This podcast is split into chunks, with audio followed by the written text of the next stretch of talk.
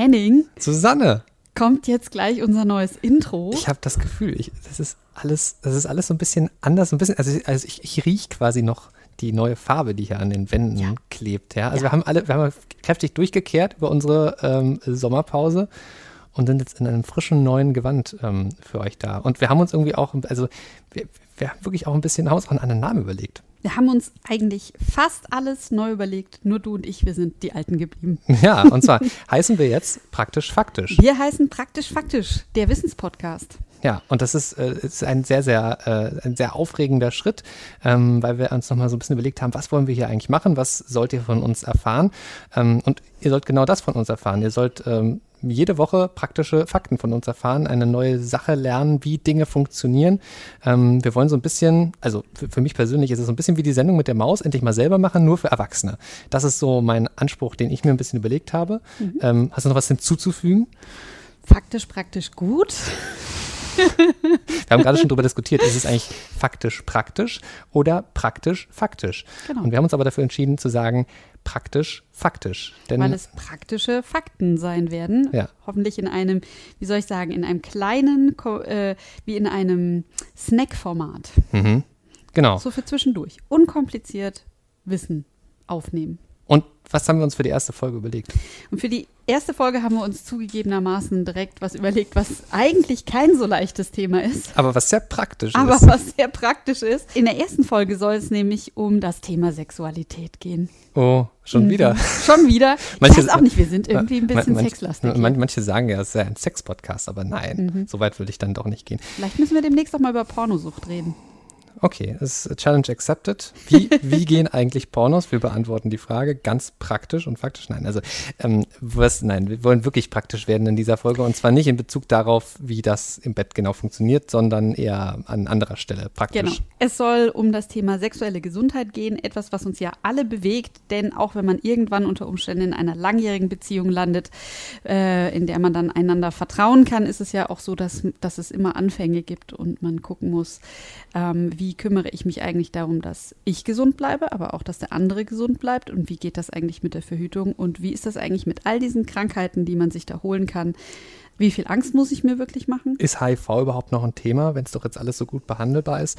Wir haben uns jemanden gesucht, der all diese Fragen ähm, bestens beantworten kann. Marcel Dams von der AIDS-Hilfe NRW ist bei uns.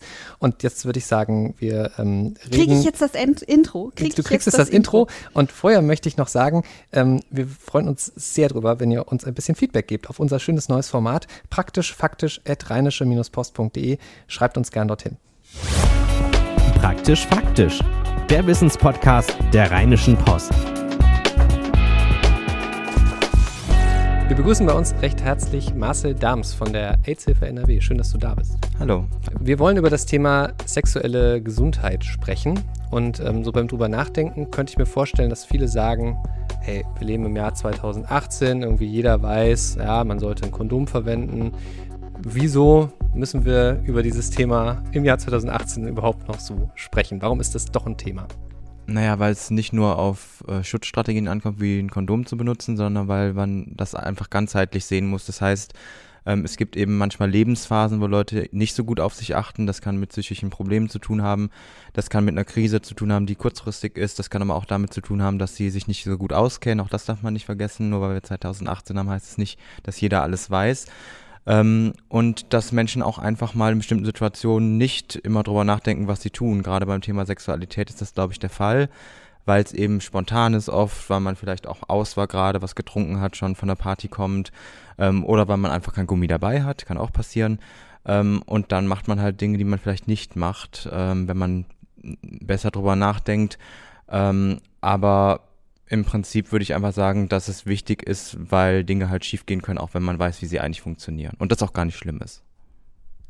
Aber es haben sich ja viele Dinge verändert. Ähm, inzwischen ist es ja nicht mehr so, dass man der Diagnose HIV einfach ausgeliefert ist, sondern es gibt ganz viele Möglichkeiten, auch damit zu leben. Das ist richtig. Also wenn man HIV-positiv getestet wird, dann kann man heute gut damit leben. Ähm, es gibt verschiedene Therapiemöglichkeiten. Das heißt, selbst wenn ich feststelle, die eine, die ich jetzt habe, passt nicht für mich, weil ich irgendwelche Nebenwirkungen habe, die wirklich unangenehm sind, gibt es, ich glaube, mittlerweile 20 Kombinationen, die man wechseln kann. Also es ist jetzt nicht so, dass man auch mit Nebenwirkungen leben muss, wenn sie da sind. Es gibt auch kaum Leute, die wirklich keine Therapie finden, wo sie äh, keine Nebenwirkungen mehr haben. Also in der Regel findet man immer was, was halt gut ist und was gut funktioniert. Was man aber nicht vergessen darf, ist, dass es Menschen gibt, die eben nicht behandelt werden, weil sie es nicht wissen, weil sie sich nicht zum HIV-Test trauen zum Beispiel ähm, und dann eben gar nicht erst die Behandlung kommen. Das ist ein ganz großes Problem, weil 1000 Menschen pro Jahr auch in Deutschland noch an AIDS erkranken, die eben nicht behandelt werden. Das sind in der Regel keine Leute, die das wissen. Ähm, oder es sind Menschen, die das wissen und keinen Zugang haben, wie Menschen ohne Papiere, die halt vielleicht geflüchtet sind, Migrationshintergrund haben und einfach keine Medikamente bekommen. Du hast jetzt gesagt, ähm, weil sie es nicht wissen, weil sie Angst davor haben, zum Test zu gehen. Was sind denn die Gründe, warum Leute Angst davor haben? Man müsste ja eigentlich sagen, okay, dann weiß ich was und dann kann ich was machen. Also ich glaube, im Prinzip ist es so, dass die Leute einfach vielleicht noch ein altes Bild haben, dass sie gar nicht wissen, wie das heute behandelt werden kann und dass man damit gut leben kann. Das andere ist, dass man sich, glaube ich, auch einfach schämt. Also ich glaube, Sexualität ähm, ist immer noch ein Thema, wo viele einfach nicht gerne drüber sprechen. Und wenn ich jetzt zum Arzt gehe und der mich fragt, ja, warum sind Sie denn hier, was haben Sie denn gemacht, dann und ich ihm das erzählen soll, dann ist das für viele Leute ein Problem einfach. Ähm, das andere ist, glaube ich, wenn es positiv sein sollte, ist es immer ein Einschnitt, auch wenn man es gut behandeln kann, weil man eben weiß, man muss jetzt sein Leben lang Medikamente nehmen. Ähm, und was man nicht vergessen darf, was glaube ich auch ein großer Faktor ist, ist einfach das Stigma, was damit zusammenhängt. Also es ist ja jetzt nicht so, dass ich halt HIV-positiv bin, meine Medikamente nehme ähm, und jedem das erzählen kann, die Leute sagen, ach interessant, wie läuft das denn, sondern äh, Menschen verlieren ihren Job, äh, Partnerschaften werden abgewiesen in zwischenmenschlichen Beziehungen, Familie, Freunde, wie auch immer. Ähm, und ich glaube, das ist auch was, äh, wo viele Leute Angst vor haben und dann eher sagen, ich will es vielleicht nicht wissen. Oder es auch verdrängen, weil sie denken, ich bin nicht, ich bin niemand, der das haben kann oder so. Klingt für mich so, als ob ähm, Menschen immer noch glauben, dass man das Ganze per Anfassen ähm, einfach so übertragen kann. Das heißt, dass es einfach in der Form ansteckend ist. Das finde ich eine ganz seltsame Idee. Da sind wir wieder bei deiner Einstiegsfrage 2018. Also ich glaube, das ist, sind ein Teil der Leute, die wirklich glauben, dass man sich irgendwie beim Trinken aus einem Glas infizieren kann, beim Anfassen. Ähm, ich glaube aber auch, dass es viele Leute gibt, die das nicht so denken, also die schon eine Ahnung davon haben, wie das übertragbar ist, die aber trotzdem ablehnen würden, mit jemandem eine Beziehung zu führen, der HIV-positiv ist oder überhaupt eine Freundschaft zu führen, was natürlich auch immer was damit zu tun hat, da hat jemand einen Fehler gemacht, in Anführungsstrichen, der ist dann entweder dumm oder vielleicht auch promisk oder wie auch immer, also Frauen werden oft als Schlampen zum Beispiel bezeichnet, wenn sie HIV-positiv sind ähm, und mit solchen Leuten möchte man dann eher nichts zu tun haben. Ich glaube, das ist auch nochmal was, was auch eine wichtige Rolle spielt. Also einerseits gibt es schon Leute, die sagen, ähm, ich weiß nicht, wie das übertragbar ist, ich habe Angst, dich zu berühren oder so. Ähm, aber ein Großteil der Leute ist, glaube ich, auch einfach, ähm, das ist was Moralisches, wo dann verurteilt wird und gesagt wird, mit so einer Person möchte ich nichts zu tun haben, die so blöd ist, sich sowas einzufangen oder Dinge macht, die halt pervers sind, wie auch immer. Wir haben jetzt die ganze Zeit äh, ganz viel über HIV gesprochen. Das kommt sicherlich auch dadurch. Natürlich, wir haben dich von der AIDS-Hilfe NRW eingeladen. Das äh, steckt, äh, die, Erkrankung, die aus HIV folgen kann, ist AIDS. Aber ist überhaupt HIV und AIDS, sind das überhaupt die beiden größten Themen beim Thema sexuelle Gesundheit? Ähm, oder sind es eigentlich ähm, auch andere Sachen, die irgendwie dadurch fast ein bisschen in den Hintergrund rücken? Also, ich würde schon sagen, so medial als auch im Bewusstsein der Leute ist HIV das Ding, was am meisten präsent ist natürlich. Aber es gibt natürlich viele andere Sachen und AIDS-Hilfe beschäftigt sich natürlich auch mit anderen Sachen wie Syphilis, Tripper, Chlamydien, wie auch immer, ähm, Hepatitis A, B, C. Ähm, man muss trotzdem sagen, dass es da einen Unterschied gibt, weil eben diese anderen Dinge, also erstmal ist es schwierig ähm, in der Prävention das gleichzusetzen, weil HIV natürlich nicht heilbar ist. Das ist so der erste Punkt, der erste große Unterschied. Ähm, und auch relativ schnell, wenn man sich behandelt, in einem gewissen Abstand, ähm, ein paar Jahre zu AIDS führt, was wirklich eine sehr, sehr grausame Krankheit ist. Ähm, das andere ist, dass die ähm, anderen Krankheiten wie Syphilis zum Beispiel sehr viel leichter übertragbar sind, aber auch sehr viel leichter behandelbar sind. Jetzt kann man natürlich sagen, wenn die leichter übertragbar sind, ist es eigentlich wichtiger, darüber aufzuklären. Ähm, das ist immer so die Frage, wie macht man das, ne? weil Kondome halt nicht so richtig helfen. Also wir sagen natürlich immer, wenn man Kondome benutzt, minimiert man sein Risiko sozusagen, sich auch mit anderen Dingen anzustecken. Aber bei einer Schmierinfektion müsste ich das schon über den ganzen Körper ziehen. Und das macht, glaube ich, keiner sozusagen. Ähm, sondern ich habe, ne, es gibt Petting, es gibt Küssen und das, das geht halt ganz schnell. Deswegen ist unsere Strategie halt zu sagen, Leute, die Sex haben, sollen sich regelmäßig auf andere Krankheiten wie Syphilis, Tripper checken lassen, Abstriche machen lassen, weil das eben auch, wir sagen immer, am Kondom vorbei übertragen wird. Ähm, genau. Aber das verstehe ich so. Da, das heißt, da kann ich, da habe ich gar nicht so wirklich richtig viele Schutzmöglichkeiten, außer das mit dem Sex ganz sein zu lassen. Ja, tatsächlich ähm, ist das auch ein Thema, weil äh, wenn man sich mal so die Syphilis-Zahlen anguckt, die sind ja auch gestiegen in den letzten Jahren, ähm, aber immer noch nur bei 50 Prozent der Anzahl, wie es vor der AIDS-Krise zum Beispiel war. Das ist nicht darauf zurückzuführen, dass die Leute direkt Kondome benutzt haben damals, sondern dass Enthaltsamkeit wieder in war, in Anführungsstrichen, weil die Leute einfach Angst hatten. Niemand wusste so genau, wie ist HIV übertragbar. Also da war HIV und AIDS waren da eher das Thema, was dazu geführt hat. Und dann gesagt haben, ich verzichte lieber ganz. Ob das eine gute Strategie ist, mag jeder für sich selber beantworten. Ich glaube, Sexualität ist menschlich, gehört dazu und halte nichts davon, Leuten Enthaltsamkeit zu empfehlen. Ähm, wenn das jemand machen möchte, ist das sicherlich eine Strategie, die wirkt. Hundertprozentig, klar. Aber ich glaube, man sollte sich darauf konzentrieren, wenn Leute Sex haben, was können sie tun? Und da ist wirklich immer so die Ansage, Kondome können das Risiko minimieren, sich anzustecken mit anderen Geschlechtskrankheiten als HIV. Bei HIV gibt es einen sehr, sehr hohen Schutz. Ähm, aber es reicht eben nicht. Also wenn ich wirklich jedes Wochenende jemanden aus dem Club abschleppe, dann sollte ich wirklich überlegen, ob ich ähm, nur das Kondom nutze oder auch regelmäßig zu meinem Arzt gehe, so zweimal im Jahr oder so. Ja, man kommt eben beim Thema Sexualität um den Begriff Verantwortung nicht drum rum. Ne? Also selbst äh, wenn man es eben locker flockig nimmt und äh, jedes Wochenende jemand aus dem Club mit nach Hause nimmt, da muss man sich spätestens, ich sag mal, am Dienstag, wenn man ausgekatert hat, fragen, okay, was mache ich jetzt und wie gehe ich damit um? Und das hat eben nicht nur was mit der Kinderkriegerei zu tun. Das ist ja das, so das eine Thema, wo immer alle drüber sprechen. Da muss man verantwortlich mit umgehen. Ne? Da muss man verantwortungsbewusste Männer wie Frauen und so weiter oder Jungs wie Mädchen in der Pubertät. Und da wächst man so selbstverständlich mit auf aber sexuelle Gesundheit ist eigentlich, äh, kommt dann erst so übers Älterwerden und übers Ausprobieren und äh, muss man sich eigentlich fast ein bisschen selber aneignen. Ja, würde ich auch sagen. Also ich glaube, dass ein Bewusstsein für sexuelle Gesundheit vielleicht mit Erfahrung auch kommt. Ähm, ich finde es immer so ein bisschen, also Verantwortung ist richtig, sollte man da auch übernehmen, aber die Frage ist, inwiefern kann man das überhaupt? Also ich glaube, dass Sexualität ein ein Thema ist oder auch, naja, eine Aktivität ist, ähm, wo man nicht so wirklich oft drüber nachdenkt, was man tut. Also im Vorfeld kann man sich vielleicht überlegen, nehme ich mal ein Gummi mit oder so, aber es gibt halt genügend Gründe, warum es dann doch nicht klappt. Ähm, und das hat nicht immer was damit zu tun, dass Leute keine Verantwortung übernehmen wollen oder können, sondern dass es einfach dazu gehört, dass das halt einfach nicht klappt manchmal. Und ich glaube, dann ist halt wichtig im Nachhinein zu sagen, wie gehe ich dann damit um. Ähm, sich seine Schutzstrategie irgendwie auszusuchen. Ich nehme mir ein Kondom mit oder es gibt ja mittlerweile auch andere äh, Dinge, dass ich mir zum Beispiel, ähm, wenn ich HIV-positiv bin, dass ich das Virus nicht weitergeben kann, wenn ich unter Therapie bin. Ähm, also sich wirklich bewusst zu machen, was kann ich tun, aber auch, was gehört drumherum noch dazu. Also regelmäßige Arztbesuche zum Beispiel sind für mich eine sehr wichtige Form von Verantwortung. Für einen selber, weil man eben Dinge dann behandeln kann, aber ganz wichtig auch, um Infektionsketten eben zu unterbrechen dann im Endeffekt fallen mir äh, direkt zwei Fragen ein. Das eine ist, äh, weil du ja vorhin auch sagtest, dass Menschen Angst haben, zum Arzt zu gehen. Zu welchem Arzt muss man denn gehen? Weil ich meine, äh, ich denke, dass das nicht zwingend der Gynäkologe oder der Urologe ist. Ähm, macht es wirklich jeder Arzt, alle Tests sozusagen? Und das zweite war, weil ähm, du jetzt sagtest, dass man sich dann eben drum kümmern ähm, äh, muss, dass man eben das Virus nicht weitergibt. Das halte ich nochmal ganz wichtig zu thematisieren, weil wir ja vorhin darüber gesprochen haben, dass viele immer noch glauben, Übertragung ne, passiert so einfach. Was genau kann man denn da tun, beziehungsweise wie können denn Menschen, die eben infiziert sind, dafür sorgen, dass sie andere nicht anstecken und trotzdem sexuell aktiv sein, unabhängig vom Kondom?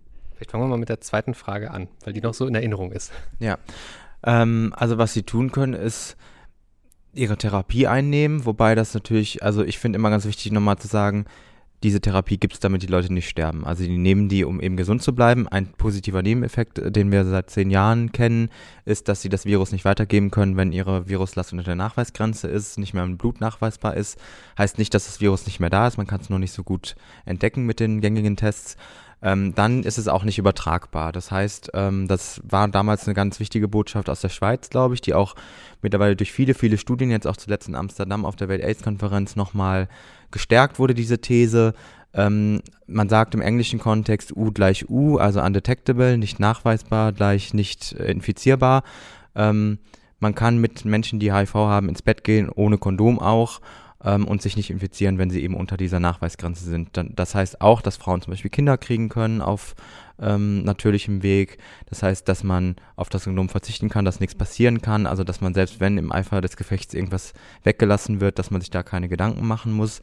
Ähm, und das heißt auch, und das finde ich die eigentlich noch viel wichtigere Botschaft, ähm, dass sie keine Gefahr sind, diese Menschen. Und das ist, glaube ich, auch ein ganz wichtiges Signal einerseits nach außen zu sagen, man kann sich da nichts einfangen aber auch nach innen zu sagen, du bist keine Gefahr, weil das ja jahrelang wirklich auch propagiert wurde, das sind Leute, die irgendwie gefährlich sind, da muss man aufpassen und wie auch immer. Also das können sie tun und was sie auch tun können, ist natürlich wie alle anderen auch Kondome benutzen. Also es gibt natürlich auch Leute, die nicht unter der Nachweisgrenze sind und das können sie auch machen, klar. Ja. Aber da mal direkt nochmal anschließend, ähm, angenommen, diese sehr, sehr gute Nachricht, dass äh, wenn jemand äh, behandelt wird und unter der Nachweisgrenze ist, es nicht weitergeben kann. Wenn das dann dazu führt, dass Leute äh, generell aufs Kondom verzichten, hat das nicht auch, trägt das nicht auch eine Gefahr in sich, weil diese Angst davor dann plötzlich viel, viel geringer ist, als sie vielleicht früher war? Also Angst ist ja auch was sehr Menschliches, was auch grundsätzlich erstmal zu einer, ja, auch zu, zu sinnvollen Dingen wie eben Schutzmaßnahmen führen kann. Also wie, wie, wie schaust du da drauf so auf diesen, diesen Zwiespalt? Dazu fallen mir zwei Dinge ein. Einmal, dass es diese Diskussion auch schon sehr lange gibt wegen der Therapie, also dass man sagt, wenn die Leute jetzt behandelt werden können und lange leben können, haben die, hat man keine Angst mehr, sich zu infizieren ähm, und dann verzichtet man eher aufs Kondom. Ähm, stimmt nicht. Also es gibt Studien, ähm, ich kann es jetzt eigentlich eher nur für den schwulen Bereich sagen, ich glaube aber im Heterosexuellen ist es ähnlich, ähm, dass die Kondomnutzung gleichbleibend hoch ist, auch trotz der neuen Therapien, auch trotz der neuen Safer-Sex-Möglichkeiten.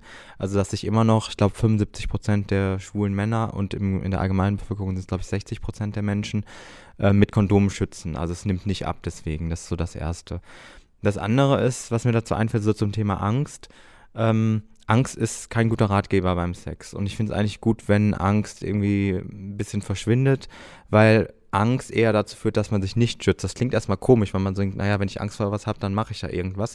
Wir wissen aber aus Studien und auch wenn man so auf osteuropäische Länder guckt, wo das alles so ein bisschen, naja, dramatischer ähm, in der Prävention läuft, ähm, dass dort die Leute sich auch weniger schützen, weil sie eben aus Angst viel äh, sich erstmal nicht informieren, sich nicht zum Test trauen, also Infektionsketten werden nicht unterbrochen, man informiert sich nicht, weil man eben Angst hat, überhaupt über das Thema zu sprechen zum Beispiel ähm, und gar nicht weiß, wie man sich schützen kann.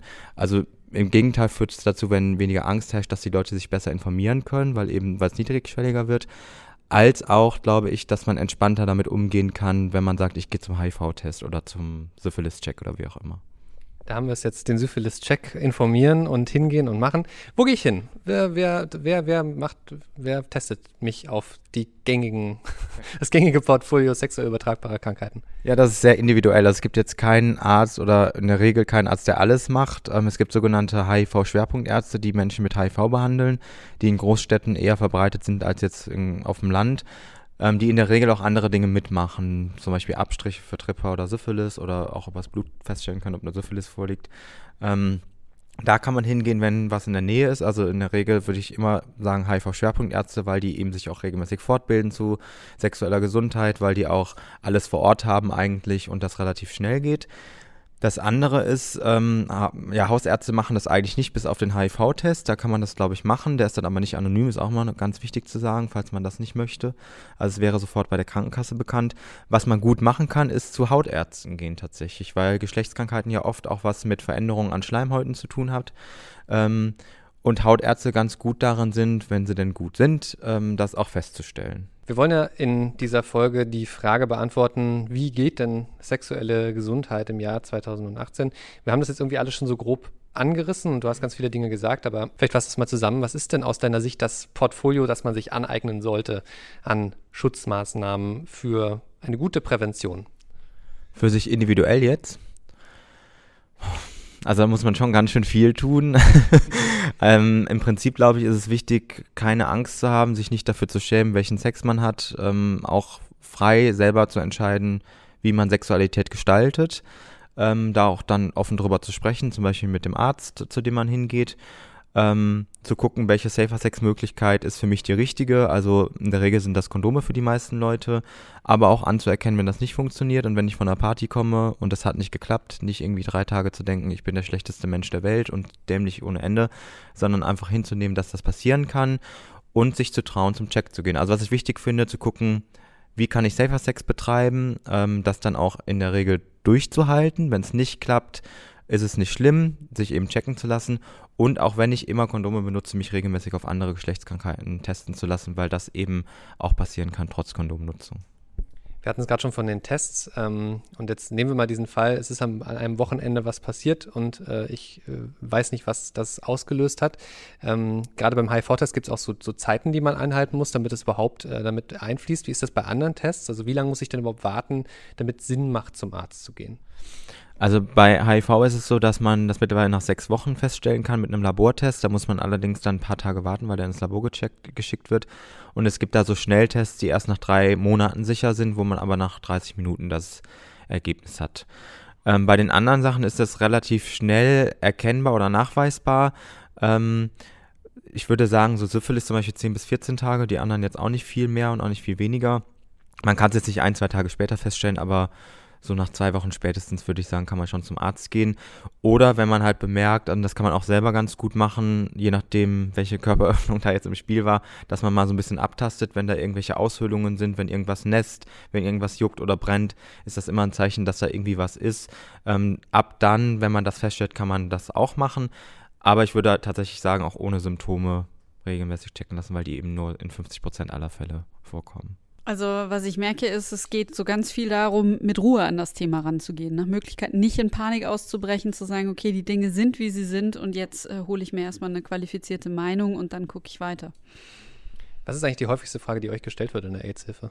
Oder, oder, oder, oder, auch die absurdeste Frage? Das finde ich immer ganz spannend, so was äh, im Alltag so aufläuft, ähm, wenn ihr über das Thema beratet.